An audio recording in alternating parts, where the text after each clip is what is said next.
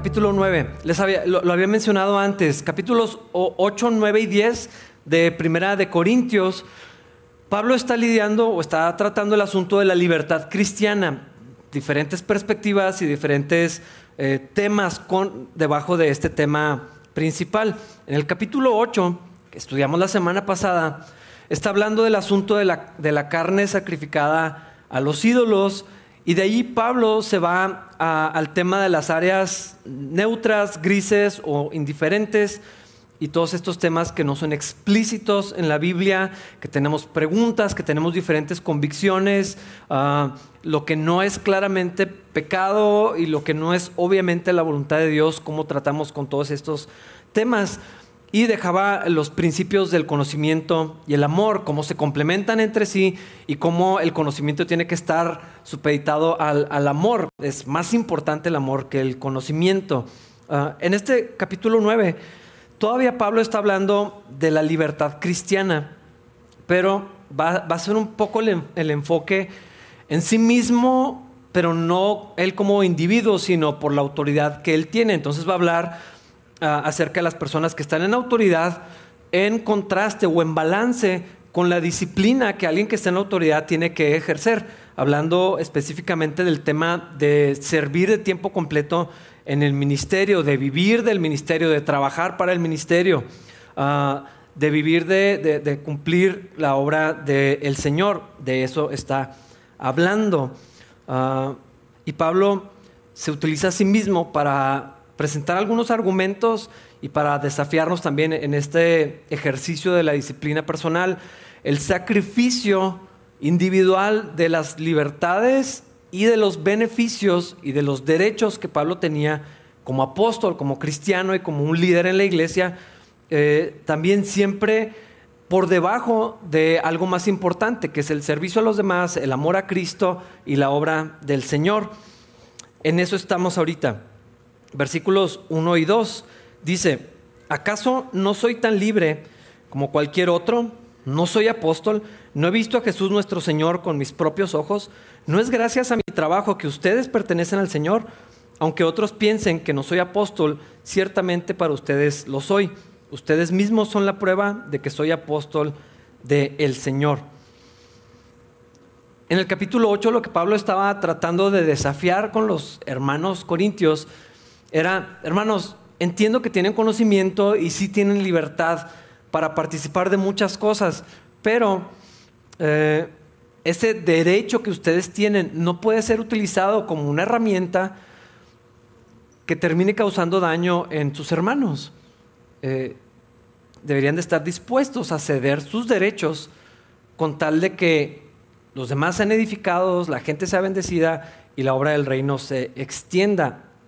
Eh, y Pablo dice, yo, yo, soy apóstol, soy siervo del Señor.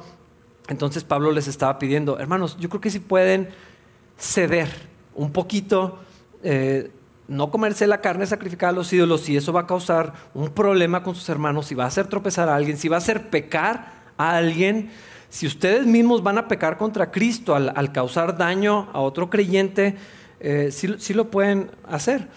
Y entonces Pablo empieza a utilizar su autoridad apostólica también para defender un poco la autoridad con la que está hablando. Eh, creo que ya lo había mencionado antes, muchos de los corintios no respetaban a Pablo tanto como en otras partes del imperio romano, eh, por diferentes razones. Una de ellas era porque Pablo no llegó con excelencia de conocimiento. ¿no? Pablo ah, no quiso llegar con palabras muy persuasivas, sino con un mensaje simple, el Evangelio de Cristo. Y en una cultura donde todo era elocuencia y conocimiento, pues esto no era también visto para algunos.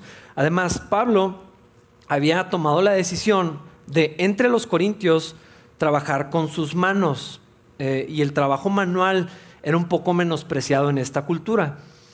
Ah, Pablo no se dedicaba a hacer tiendas.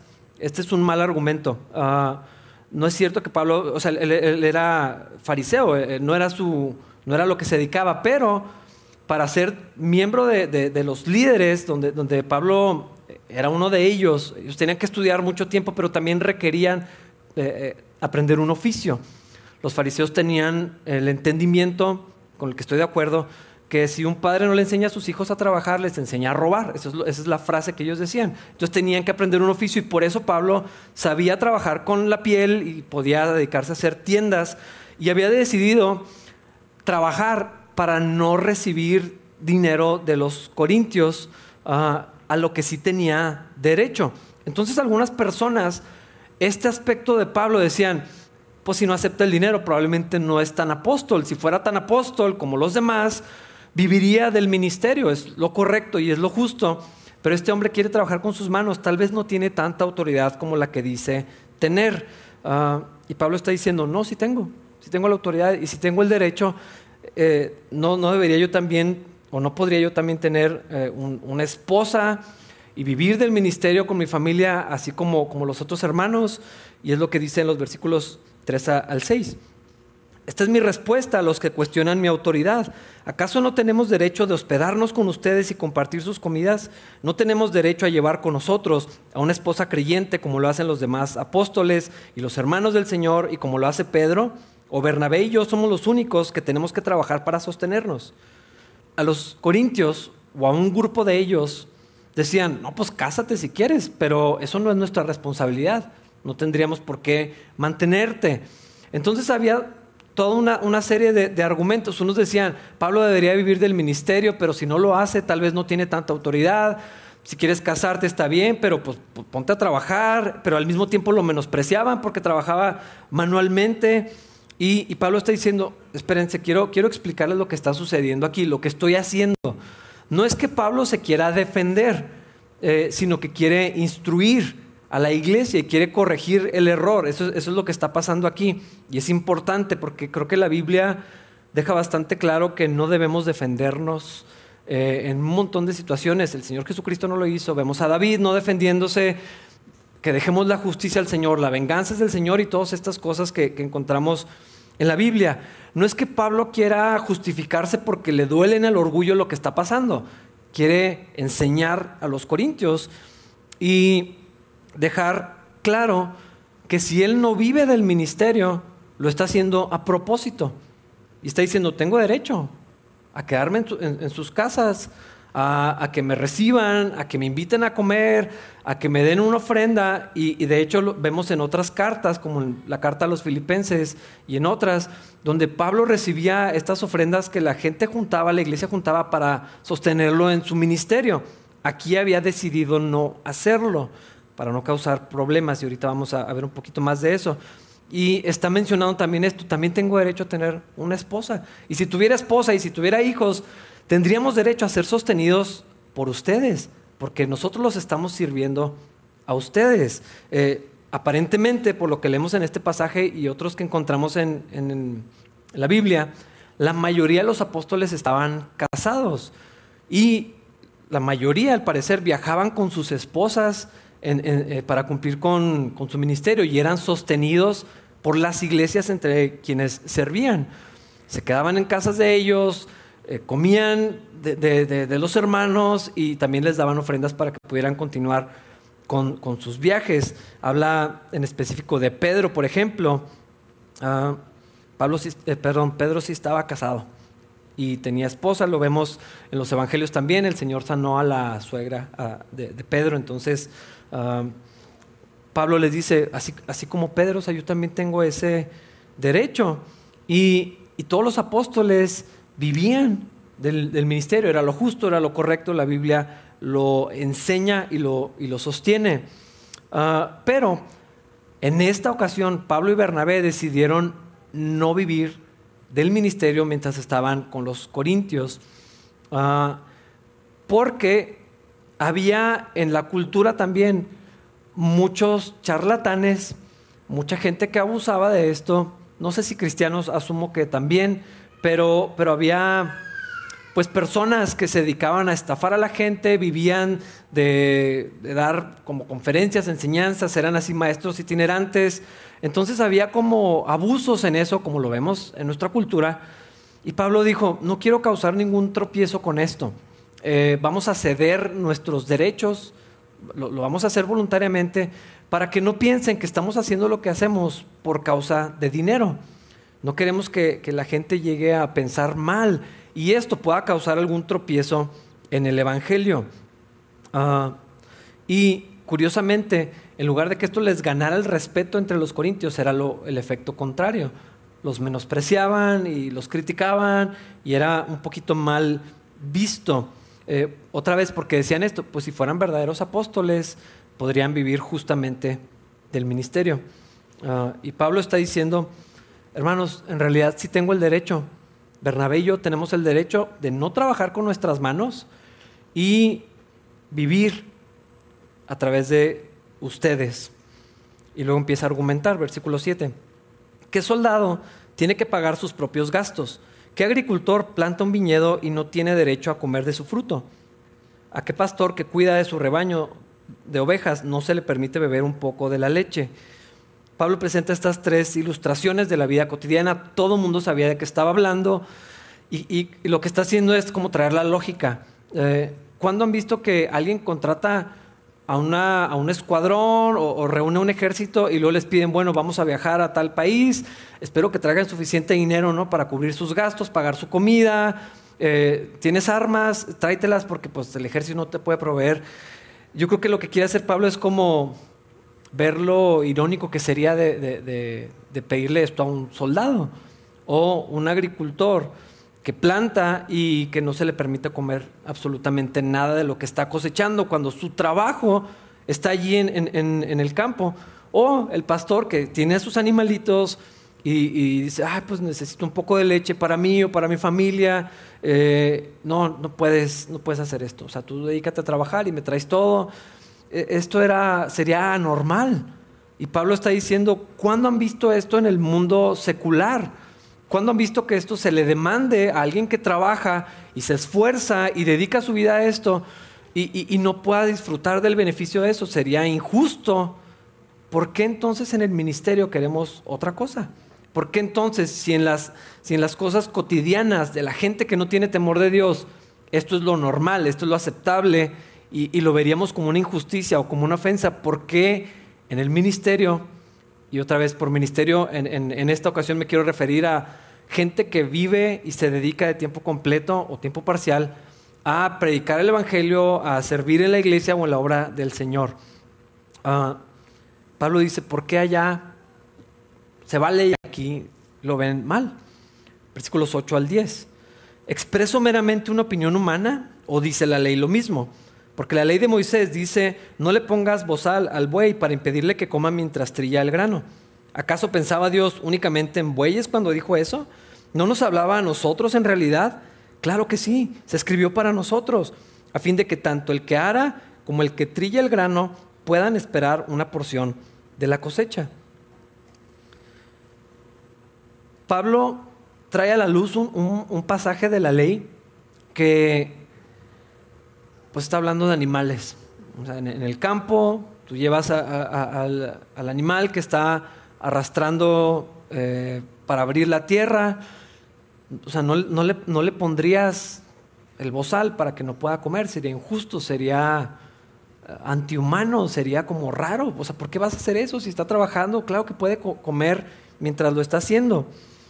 Y lo que está haciendo Pablo es traer no el mandamiento, sino el corazón que está guardado en el mandamiento de la ley.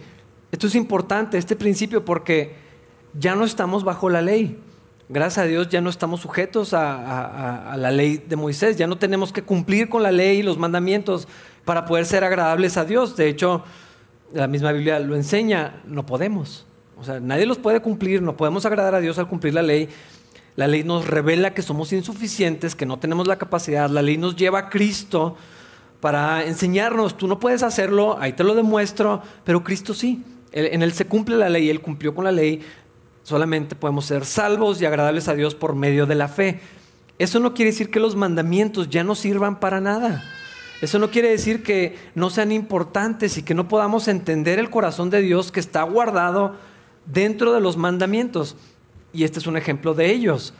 ¿Está diciendo Dios que pensemos necesariamente en, los toros cuando están arrastrando la, yunta? Pues no. Eh, y ahí lo dice, o sea, está, pensando Dios en ellos, no, nos está hablando a nosotros, porque los principios que están dentro de los mandamientos nos revelan cuál es el corazón de Dios, cuál es la voluntad de Dios, cómo piensa Dios, qué es lo que Dios quiere. Y si sabemos que Dios es bueno, que Dios es sabio, que su conocimiento es mucho mayor que el nuestro, podemos acceder a los mandamientos a través, perdón, al corazón de Dios y a los pensamientos de Dios a través de los mandamientos. Yo no sé quién se emocione entre ustedes de estudiar números y Levítico, por ejemplo.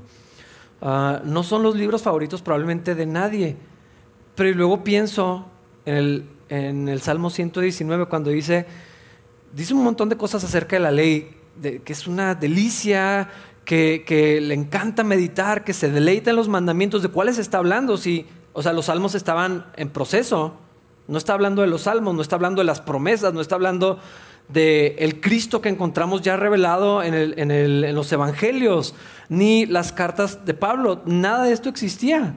Está hablando de Génesis, de Éxodo y, los, los, libros donde está guardada la ley.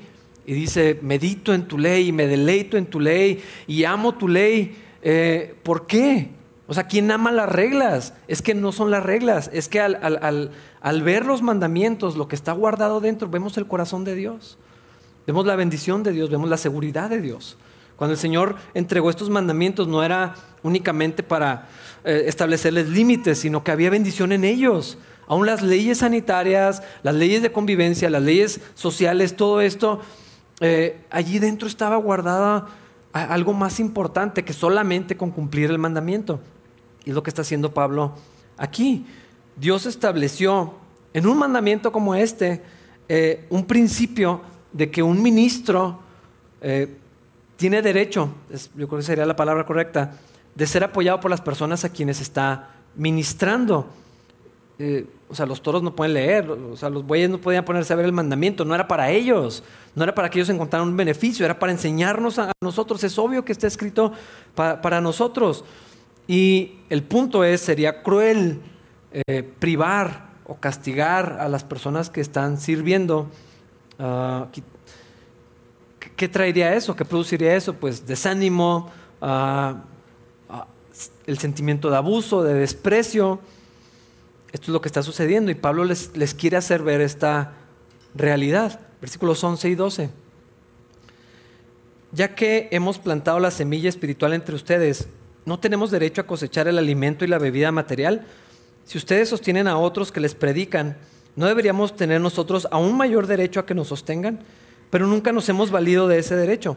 Preferiríamos soportar cualquier cosa antes que ser un obstáculo a la buena noticia acerca de Cristo.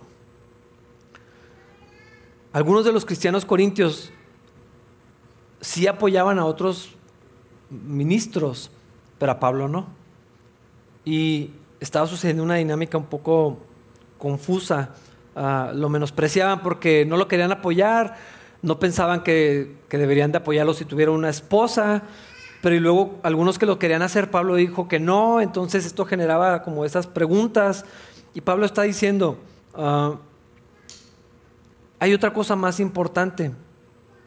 Nosotros hemos sembrado entre ustedes, les hemos predicado la palabra de Dios, conocen a Cristo por causa de nuestro mensaje no se está jactando en, un orgullo de, de, sí mismo, sino está haciendo un punto, hermanos, ustedes han recibido de Cristo. No tendrían la salvación si no fuera por nuestro ministerio. Y no es que no puedan sostener a nadie, porque obviamente lo han estado haciendo. No deberíamos de tener nosotros el derecho también, pero no queremos causar tropiezo al Evangelio. Y Pablo dice, pagado o no pagado, vamos a cumplir con el trabajo que el Señor nos llamó a hacer, porque para él era más importante que el reino de los cielos se extendiera, que la obra de Dios avanzara. Uh, era Pablo, consideraba algunas cosas. ¿Qué es más efectivo para que el, eh, ministerio funcione, para que la gente conozca de Cristo? ¿Recibir el apoyo o en esta ocasión no recibirlo? Y Pablo decidió en ese momento que si lo recibía, esto iba a inhibir un poquito la obra, entonces decidió ceder ese derecho. En otros lugares será lo contrario. Y les escribe para agradecerles y les dice, no es que yo quiera que me den nada, es que ustedes se benefician. Y entonces acepto la ofrenda que me mandaron, gracias por mandarme este apoyo. Eh, ustedes son los que reciben el fruto, ustedes son los que ganan y son los, los bendecidos. Pero a Pablo lo que le importaba es que el Evangelio no fuera obstaculizado. Esa era su prioridad, que la obra de Dios avanzara. Y esto levanta algunas buenas preguntas. Ah, para algunos, como para mí, tal vez no todos lo saben, pues yo me dedico 100% a esto, soy pastor de, tiempo completo. Ah, hay gente, hay muchas maneras de hacerlo. Estar en contacto con otras iglesias, yo creo que para muchos de nosotros en capilla ha ampliado la visión. De alguna manera hemos limitado el servicio a Cristo a pastores y misioneros, o sea, nada más. Pero hay, muchas otras formas, hay, si Dios lo permite, muchas posiciones, por así decirlo, que se pueden ocupar en una iglesia, en una organización para eclesiástica, en algún ministerio, ah, para, la obra. Y, yo creo que quiero hablar en ese sentido más, más amplio, hablando otra vez de los que nos dedicamos de tiempo completo a esto, y luego ahorita voy a hacer otro punto. ¿Lo haríamos si no hubiera un sueldo de por medio?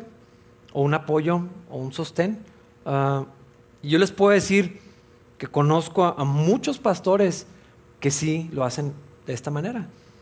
Que como el corazón de Pablo es, Dios me llamó a hacer esto y la iglesia es muy pequeña, están haciendo, no hay muchas finanzas, está en un sector de la ciudad donde no hay muchos recursos, no existe todavía esta cultura y entonces tienen uno, dos o tres trabajos para proveer para su casa y luego poder dedicarse al, ministerio. Entonces sí, sí los hay. Hay muchos otros que no. Ah, hay, un, hay una idea muy equivocada con respecto al servicio a Dios, en particular el pastorado. Y, creo que este mismo efecto que estaba sucediendo con Pablo, yo sí lo veo en nuestros tiempos. Hay gente que ve mal que un pastor sea pagado que le ofende que esto, que esto sea una realidad, ¿por qué se le va a pagar? también no sé qué piensan que es el, pastorado. Ah, hay gente que no cree que un misionero se deba de apoyar o, quiere, tiene una perspectiva muy limitada de cómo se debería de ver eso. Están llamados a sufrir y, entonces se glorifica un poco el sufrimiento y, no, o sea, ah, hay, muchas personas y por razones tristes, que piensan que entrar al ministerio, hablando otra vez del pastorado, de, las misiones o de alguna posición pagada, es, es como una beca en la vida. Te pagan por no hacer nada. Pagan por estar en tu casa, te pagan por tomarte un café estudiando la Biblia. Híjole, qué, qué triste, qué triste que estas cosas se crean y se vivan y haya gente que abuse de esto. Y sí, yo no sé si hay gente que específicamente entra forma un ministerio, planta una iglesia para lucrar. Yo no sé si hay alguien que con toda la intención lo haga, probablemente sí hay, pero sí sabemos de muchísimos casos de abusos, de gente que pierde el rumbo y, de pronto las iglesias se convierten en negocios, negocios familiares y, en organizaciones completas donde roban a la gente, específicamente, o sea, se ponen de acuerdo para mentir y entonces arman un teatrito. Este, yo le llamo a, los líderes y hago un show aquí con ellos para hacer una demostración de la fuerza del Espíritu en mi vida. Humillo a la gente, intimido a los líderes, coercionamos a la gente para que den.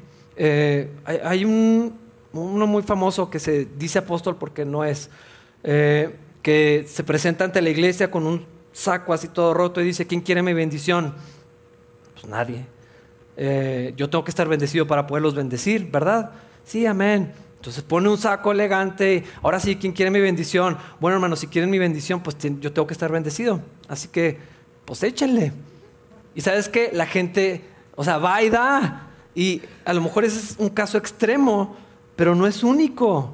Es, en particular en Latinoamérica y en África, vemos esto, híjole, no saben lo que siento en el estómago de, saber que estas cosas existen.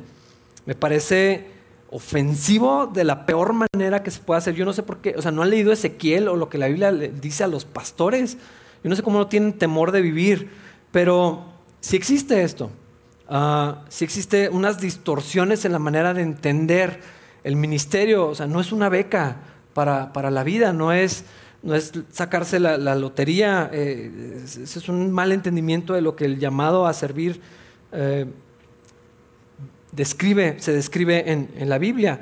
Y otra vez, hay muchas maneras. El pastorado es una, los misioneros es otra. Ah, una iglesia como RMC, la iglesia que, plantó Capilla, tiene un staff enorme porque hay gente de contabilidad, son como 15 pastores, eh, auxiliares, secretarias, eh, gente de mantenimiento y así, ¿no?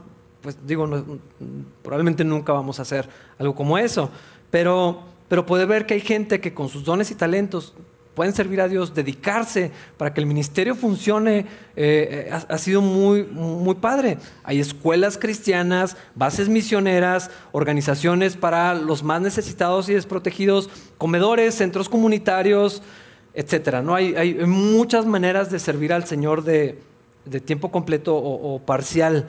Ah, y yo sé que esto es un grupo reducido tal vez de personas. Pero yo creo que podríamos ampliar la idea de lo que está sucediendo y resaltar algo que Pablo estaba mencionando. Su deseo es servir al Señor, su deseo es que la obra avance. Esa es su prioridad, ese es su interés mayor. Si yo no tuviera ningún beneficio para servir al Señor en la iglesia o en una organización o con mi vida, como quiera lo haría o no lo haría. Estamos esperando a tener una posición, un título, o un ingreso para hacerlo, eh, o, lo haríamos como sea.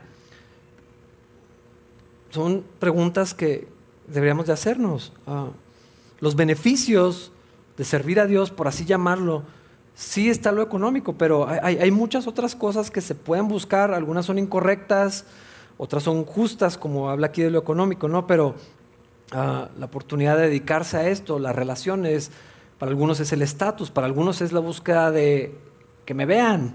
Si tengo acceso a una plataforma es un beneficio, porque entonces la gente me va a escuchar lo que tengo que decir. El estatus, el, reconocimiento. Definitivamente buscar estas cosas es una mala idea, es una mala razón para servir a Dios. Eh, pero si no hubiera nada de beneficio, si no hubiera nada bueno, si no hubiera ninguna satisfacción, si no hubiera Ah, pues es que sí se siente padre servir al Señor. Cualquiera que ha servido a, Cristo y a su iglesia en cualquier capacidad sabe que hay gozo en servir al Señor, en participar en la obra. Eh, es algo, sí es satisfactorio y no, no lo hacemos por eso, pero claro que hay bendición. Somos bendecidos cuando servimos al Señor, pero ¿y si no hubiera nada de esto? ¿Lo haríamos como quiera o no lo haríamos? Dios es digno de que lo sirvamos cuando gano algo, cuando siento chido, cuando me va bien o, no. Ah, creo que es el punto que está haciendo Pablo, porque a Pablo genuinamente le interesaba que la obra del Señor se extendiera. No estaba esperando y no estaba limitado por un ingreso, ni por un apoyo, ni, ni, por el reconocimiento, ni nada de esto.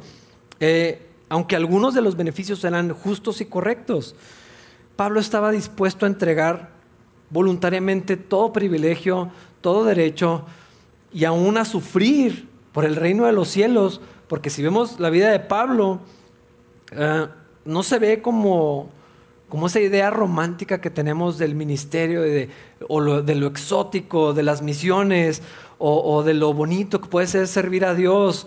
Eh, Pablo, o sea, hasta lo mordieron las víboras, lo apedrearon, lo echaron a la cárcel, lo persiguieron, lo traicionaron, lo dejaron solo, pasó muchos días en la prisión, o sea, su cuerpo se desgastó, o sea, Pablo se acabó su vida literalmente sirviendo al Señor, porque le interesaba que la obra de Cristo avanzara. No estaba esperando a que alguien le dijera qué hacer, alguien le diera una oportunidad, ni alguien eh, lo, ah, lo afirmara, aunque ciertamente pasó. Los líderes validaron su ministerio, sí, pero no me refiero a esto, sino Pablo no vivía para recibir nada de nadie. Y él dice, a veces hay, a veces no hay. O sea, ya estoy entrenado para lo que sea. Todo lo puedo en Cristo que me fortalece. Ese es el verdadero contexto de eso. El contentamiento.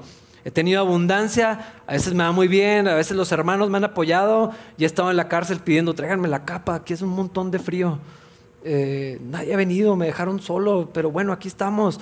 Eh, Pablo estaba dispuesto, como Cristo, a entregar su vida por la iglesia, por la obra del Señor. Esa idea de servimos a Dios pero no a la gente, o sea, sí, no. Hay que ser cuidadosos con esto, porque luego eso de decir, no, yo no quiero servir a nadie, yo lo hago para la gloria de Dios. Sí, pero si Cristo ama a la iglesia y literal entregó su vida por la iglesia, no podemos servir a Dios y no podemos amar a Cristo sin amar a la iglesia. No existe eso. Ese es un cristianismo medio raro que, que es incorrecto, es antibíblico. Yo no puedo decir yo hago esto por amor a Cristo y no amo a capilla. No.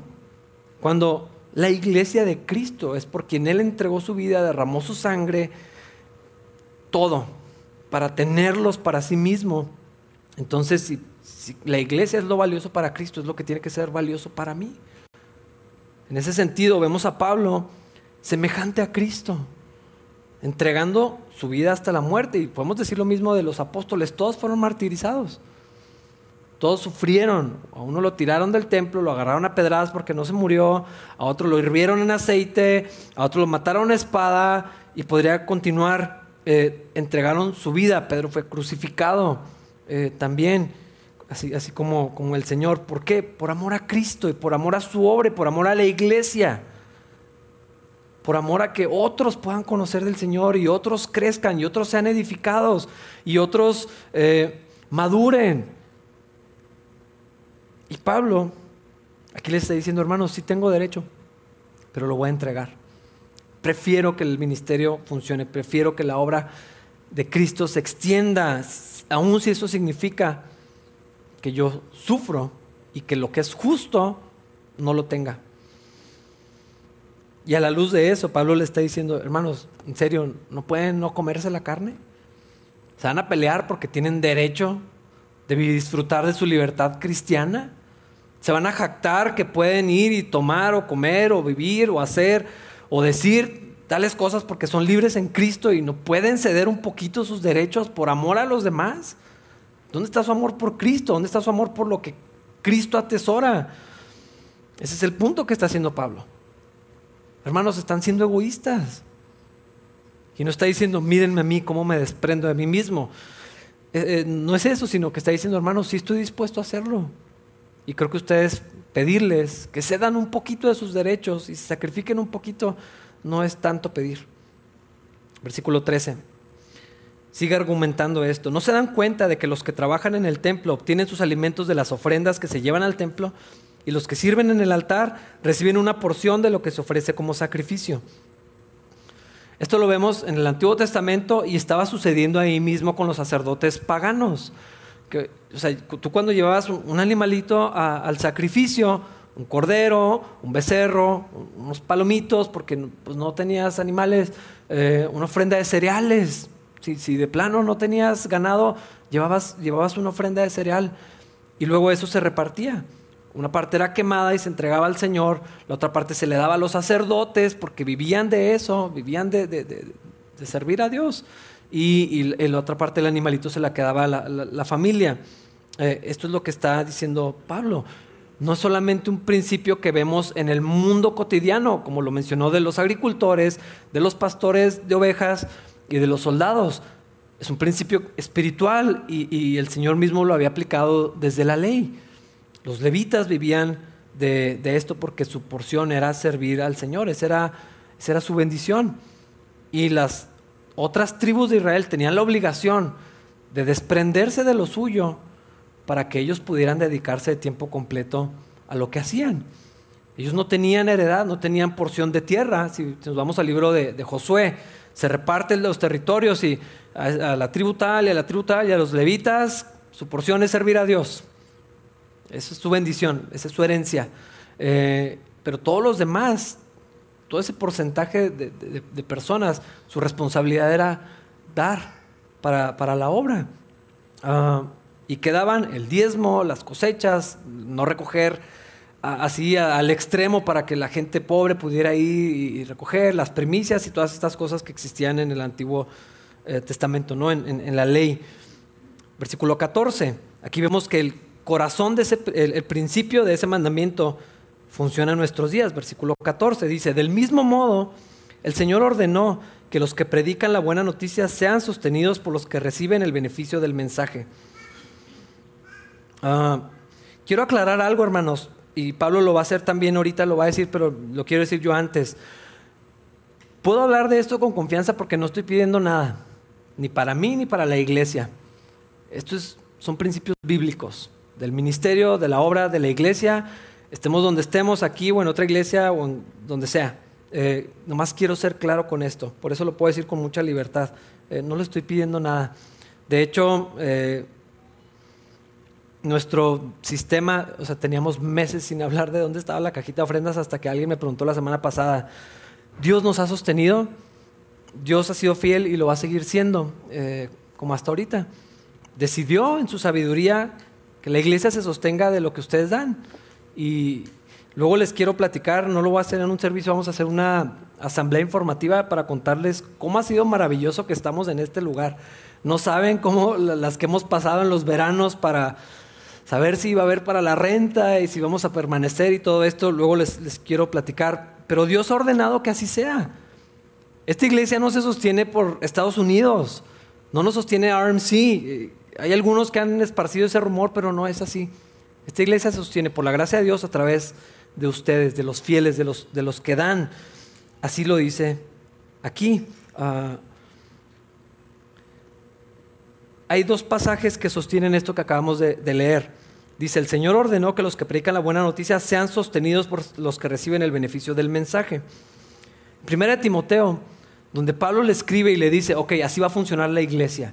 Te quedas como pastor, vas a establecer personas, líderes, así es como funciona la estructura de la iglesia. Capítulo 5, versículos 17 y 18 dice, los ancianos que cumplen bien su función deberían ser respetados y bien remunerados, en particular los que trabajan con esmero tanto en la predicación como en la enseñanza. La escritura dice, no le pongas bozal al buey para impedirle que coma mientras ya el grano. Y dice bien, los que trabajan merecen recibir su salario. En Gálatas 6:6, los que reciben enseñanza de la palabra de Dios deberían proveer a las necesidades de sus maestros compartiendo todas las cosas buenas con ellos. Um, la Biblia lo establece así, así funciona y Dios ha sido misericordioso y bueno. Está el otro lado, y que lo mencionaba ahorita. Esto lo dijo, lo mencionó un amigo con unas palabras muy atinadas de este problema de la cultura de ministerio, tanto como pastores como en los misioneros y en otras áreas de ministerio también de tiempo completo, es pensar que la vida los está becando, que, que estar en el ministerio significa ya no tengo que trabajar. Esto es un concepto terriblemente equivocado. Ya lo dije ahorita, es cierto, hay personas que abusan de esto, que deshonran al Señor, en su, eh, ofenden a la iglesia, la deshonran también y los ministerios por su abuso, por su negligencia, porque no hay transparencia, porque no hay rendición de cuentas, porque nadie sabe lo que están haciendo. Y Probablemente para algunos es fácil hacerlo, para, algunas personas tal vez es una tentación enorme el dinero, pero, pero esta cultura de no trabajar eh, es inaceptable en el ministerio, hermanos. En cualquier cosa que hagamos, pero en, la obra del Señor, eh, qué pena. Todo lo que hacemos deberíamos hacer para la gloria de Dios sabiendo que el Señor le vamos a dar cuentas. Hermanos, aún como voluntarios, y quiero aprovechar, cuando yo me ofrezco y digo, yo quiero ayudar en tal área, eh, y digo que tengo que ir a tal hora y cumplir con tal función, hermanos, o sea, es negligente no hacerlo. Hay gente que me dice, es que a los voluntarios no les podemos pedir mucho. Es que ellos dijeron, ellos se ofrecieron, ellos levantaron la mano. Ellos dijeron que iban a ir a tal hora y que querían cumplir con tal actividad. Yo no se los pedí, tal vez alguno o dos, pero por la mayoría se ofrecieron, hermanos. Si tenemos una responsabilidad de Dios, hay que cumplirla de una manera cabal. Ah, nadie está becado por la vida, de hecho es lo contrario. Surge la pregunta, porque yo sé que esto es un conflicto en muchas iglesias. Hay pastores que enseñan que ningún pastor debería vivir del ministerio que todos deberían de ser bivocacionales, lo mismo con los misioneros y lo mismo con otras áreas. Yo creo que lo que debemos de buscar es lo que sirva mejor al Evangelio, lo que haga avanzar la obra del Señor. Eh, y si una persona en cualquier área recibe alguna remuneración, el compromiso, la obligación delante de Dios primeramente y con su iglesia es de trabajar duro para ganar ese sustento. Uh, es, se me hace oportuno hablar de esto también, hermanos, pensando en que nos estamos preparando y caminando en la dirección de poder enviar nuestros propios misioneros. Estos principios tienen que ir detrás de, ellos. Uh, se me hace muy triste cuando existe alguna mentalidad donde exista y cuando lo haya, de pensar que el misionero no necesita tanto, está llamado a sufrir. Eh, o, el, pastor o glorificar esta cultura, no, no, es lo que queremos, no es lo que buscamos. Espero, hermanos, que cuando vayamos hacia esto lo hagamos bien. Ah, no, no menospreciar la obra del Señor en este aspecto. Pablo continúa, versículos 15 y 16. Sin embargo, yo jamás me he valido de ninguno de esos derechos. Y no escribo esto para sugerir que es mi deseo comenzar a hacerlo ahora. De hecho, preferiría morir antes que perder mi derecho a jactarme de predicar sin cobrar. Sin embargo, predicar la buena noticia no es algo de lo que pueda jactarme. Estoy obligado por Dios a hacerlo. Qué terrible sería para mí si no predicara la buena noticia. A esto me refería ahorita. No lo estoy pidiendo nada ni para mí ni para Capilla. Y Pablo está haciendo lo mismo. Hermanos, no estoy diciendo esto en la carta para que empiecen a juntar una ofrenda y la próxima vez que nos veamos me la den. No. Pablo tenía ese derecho a ser apoyado, sí, totalmente, porque la Biblia lo establece, porque la palabra de Dios desde el Antiguo Testamento lo determinaba. No está insinuando, hermanos, pues aprovechando, ¿verdad? Pues saben que necesito. No, cuando necesitaba algo lo pidió. Eh, y era claro al respecto, no está manipulando las cosas. Simplemente eh, está diciéndoles, hermanos, hay algo más importante para mí y espero que también sea más importante para ustedes servir a Cristo, servir a su iglesia, extender el reino del Señor. Ah, y Pablo menciona algo, eh, su ministerio no fue una cuestión de elección o de ambición personal. De hecho, si recuerdan cómo fueron las cosas, Pablo dejó una vida bastante cómoda por causa del Evangelio. Eh, se echó todo su mundo en contra por servir al Señor, por amor a Cristo. Estuvo dispuesto a morir y lo hizo por amor al Señor, al Evangelio. No tenía esa... Pablo no quería ser visto. Pablo no quería que lo oyeran. No era su mensaje. No le podía importar menos eso. Y, yo creo que algunos pasajes en sus cartas nos lo dicen. O sea, todos sus logros y sus méritos y las cosas que le podíamos admirar, Pablo dice, es que no me importa. Para mí es basura con tal de tener a Cristo. Mis títulos, mi linaje, mis logros, mis méritos, mi celo, mi conocimiento, no es nada en comparación a Cristo. Y esto es importante. Ah, Pablo fue llamado a predicar y estaba ahí porque el Señor le dijo que lo hiciera. No era porque él quería estar allá, ni porque quería viajar, ni conocer el mundo, ni tener acceso a la gente. No, Dios lo mandó y entonces él estaba actuando en, en obediencia. Yo espero que Dios llame a más personas a su obra, porque la mies es mucha, los obreros son pocos. Y no siempre las motivaciones son las correctas. Hay que revisar nuestro corazón, hay que pedirle a Dios que revise nuestra vida. El que tiene un deseo de estar en el ministerio, qué bueno. De hecho, en Timoteo 3.1 dice, la siguiente declaración es digna de confianza. Si alguno aspira a convertirse en líder de la iglesia, desea una posición honorable. Qué bueno que lo haga. Aquí están los requisitos de carácter.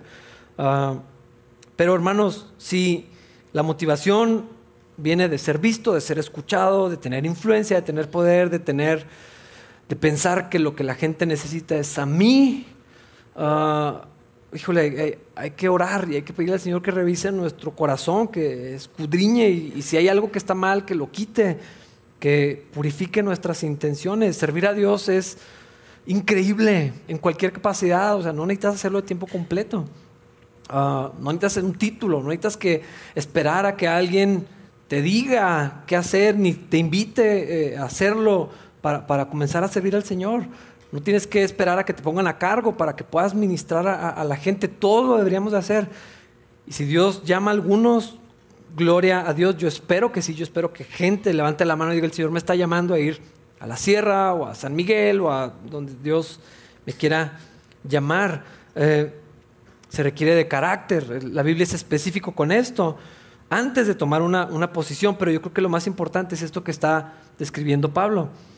El plan de Dios, la voluntad, no es mi idea, no es que yo quería, es que no puedo evitar eso que tengo así dentro que me, que me empuja, que me obliga a servir al Señor. Es más, si pudiera evitarlo, lo haría. Si pudiera hacer otra cosa con mi vida, tal vez escogería otra cosa, pero no puedo contra esto que Dios me está llamando a hacer. Y Pablo está diciendo eso, versículos 17, 18. Si lo hiciera por mi propia iniciativa, merecería que me paguen, pero no tengo opción, porque es Dios que me ha encomendado este deber sagrado. ¿Cuál es entonces mi paga? Es la oportunidad de predicar la buena noticia sin cobrarle nada a nadie. Por esa razón, nunca reclamo mis derechos cuando predico la buena noticia. Este pasaje me hizo pensar en el Señor Jesús cuando está allí en Samaria y que Él dice, Juan 4:34, si lo quieren apuntar o buscar, dice, mi alimento consiste en hacer la voluntad de Dios, quien me envió, y en terminar su obra. Eso es lo que necesito, eso es lo que me motiva, eso es, lo que me empuja a hacer lo que hago. Y hermanos, en todo lo que hagamos para la obra del Señor, este debería de ser la motivación. Si recibo o no recibo, lo que me nutre, lo que me impulsa, lo que me hace tener fuerzas es cumplir con la voluntad del Señor. Porque yo sé que es lo que Él quiere y entonces lo hago con todas mis ganas, con todas mis fuerzas. Versículos 19 al 23. A pesar de que soy un hombre libre y sin amo, me he hecho esclavo de todos para llevar a muchos a Cristo. Cuando estaba con los judíos, vivía como un judío para llevar a los judíos a Cristo. Cuando estaba con los que siguen la ley judía, yo también vivía bajo esa ley, a pesar de que no estoy sujeto a la ley. Me sujetaba a ella para poder llevar a Cristo a los que están bajo la ley. Cuando estoy con los gentiles, quienes no siguen la ley judía, y yo también vivo independiente de esa ley para poder llevarlos a Cristo. Pero no ignoro la ley de Dios, obedezco la ley de Cristo. Cuando estoy con los que son débiles, me hago débil con ellos porque deseo llevar a los débiles a Cristo. Sí, con todos trato de encontrar algo que tengamos en común y hago todo lo posible para salvar a algunos. Hago lo que sea para difundir la buena noticia y participar de sus bendiciones. Hermanos, yo creo que el carácter que está demostrando Pablo, que está compartiendo, es, voy a hacer lo que sea necesario. Y al ir con judíos, pues adaptaba a ellos, al ir con los que no conocían, encontraba el terreno común, eh, así, o sea, él no llegaba con su cultura, de decir yo soy así, esto es lo que hago, se adaptaba, hacía lo que sea, se, amoldaba. Y esto no es hipocresía, yo creo que ya lo había mencionado antes, es amor, es servicio, es que es más importante, que va a hacer avanzar la obra del Señor, porque eso es mi prioridad. Ah, los que escucharon la predicación de Kevin Case, cuando platicó su ministerio en Baborigami, las cosas que vivieron, la cosmovisión tan distinta, y eso lo podemos decir de probablemente la mayoría de los misioneros, tener que ceder tu cultura, tu manera de pensar, tu manera de vivir en ese espacio para compartir a Cristo, para hacer lo que sea necesario para que otros maduren, sean enseñados, reciban la palabra, es lo que Pablo nos está impulsando y termina con este pensamiento. No se dan cuenta de que en una carrera todos corren, pero solo una persona se lleva el premio. Así que corran para ganar. Todos los atletas entrenan con disciplina, lo hacen para ganar un premio que se desvanecerá, pero nosotros lo hacemos por un premio eterno. Por eso yo corro cada paso con propósito, no solo doy golpes al aire, disciplino mi cuerpo como lo hace un atleta, lo entreno para que haga lo que debe hacer. De lo contrario, temo que después de predicarles a otros, yo mismo quede descalificado. Pablo está diciendo, me disciplino en mi libertad cristiana y en mis derechos como apóstol, como líder, como predicador, como pastor, como evangelista, como misionero, como alguien que sirve a la obra del Señor. Estoy dispuesto a hacer lo que sea, a ceder lo que sea necesario con tal de que la obra de Cristo avance. Y, en este otro aspecto de la libertad cristiana, hermanos, yo creo que eh, el llamado es exactamente el mismo que la semana anterior el carácter de Cristo, todos sus derechos, toda su gloria, toda su, relación tan estrecha, tan íntima, tan perfecta con el Padre, su lugar allá para venir a servir y entregar su vida por otros en humildad, sin pedir nada, sin reclamar nada, todo dando nuestra vida por, lo, por, la iglesia. Esto es lo que hizo Cristo y este es el llamado que Pablo hace. Cristo es más importante, la obra del Señor es más importante, lo que necesitamos Él lo proveerá. Eh, creo que el mismo Señor fue muy claro con esto. Busquen primeramente el reino de Dios y su justicia y todo lo demás, en cualquier capacidad, hermanos, que nos toque servir a la obra del Señor, el Señor va a añadir lo que nos haga falta. Vamos a ponernos de pie para terminar en oración. Señor, gracias por, por esta sección de tu palabra. Gracias por el continuo llamado a, a la entrega, al sacrificio, a la devoción a tu obra, Señor, y a tu nombre. Padre, enséñanos eh, eh, en las diferentes capacidades que nos permites, en los diferentes llamados y roles que tú nos prestas, Señor, que podamos tener el mismo corazón, la misma actitud de Cristo y, y apreciar y valorar más tu nombre, Señor, tu gloria, tu obra, tu reino, tu justicia, tu iglesia, que nuestros propios intereses, derechos, aún si los tenemos, y necesidades, Señor. Sabemos que en esto tú te agradas, tú te glorificas y somos semejantes a Cristo, Señor. Haz tu voluntad de nosotros, te lo pedimos en su nombre. Amén.